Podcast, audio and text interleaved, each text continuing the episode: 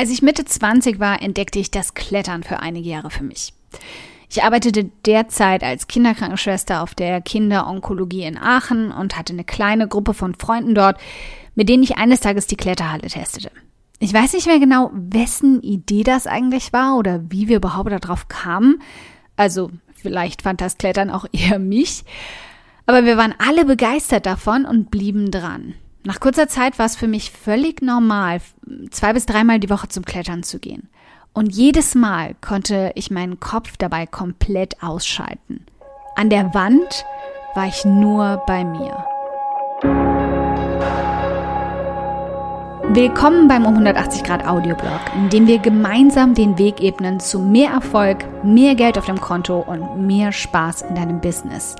Denn genau damit wirst du dann Großartiges in der Welt verändern. Mein Name ist Karina und ich teile wöchentlich hier alles mit dir, was in meinen Unternehmen funktioniert und was nicht. Wir packen meine Strategien und Tricks aus acht Jahren Selbstständigkeit an wie du dein Business nachhaltig und stetig wachsen lassen kannst, dein Mindset auf Erfolg und Optimismus einstellst und damit dein Gehalt und dein Vermögen auf ein Level bringst, von dem du bisher nur geträumt hast. Damit du dann damit nicht nur dein Leben veränderst, sondern auch das vieler anderer Menschen. Also, lass uns loslegen.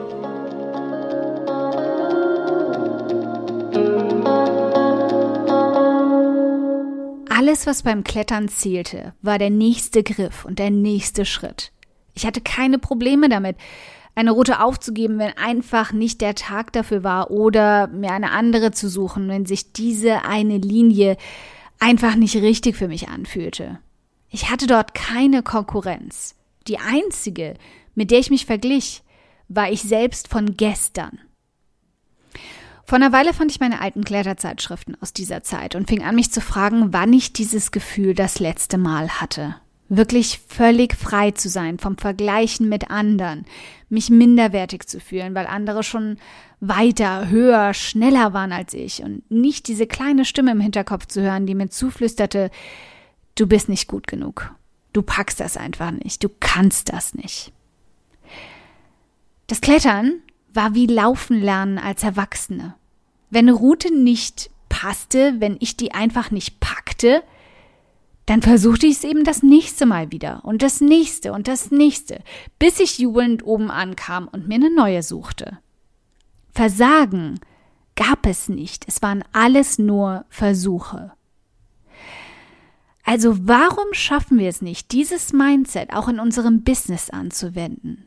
Warum schmeißen wir sofort hin, wenn etwas nicht sofort klappt? Und warum hält uns diese Angst vor dem Versagen so sehr in Schockstarre, dass wir es oft nicht mal schaffen, es überhaupt mal zu versuchen? In der letzten Zeit, wenn ich ganz ehrlich mit dir bin, habe ich oft darüber nachgedacht, aufzugeben. Mein Business zu schließen, ein schickes digitales Schild an die Tür von um 180 Grad und der Femininjas Akademie zu hängen mit den Worten gepflastert, ich bin da mal weg. Ich habe gegrübelt, ob diese Route noch die richtige für mich ist, ob sie wirklich zu mir passt. Vielleicht habe ich dabei aber auch nur aus den Augen verloren, dass ich meine Route immer wieder anpassen kann. Dass es mehr als nur einen Weg zu meinem Ziel gibt, dass es nicht diesen einen Griff braucht, um ganz nach oben zu kommen.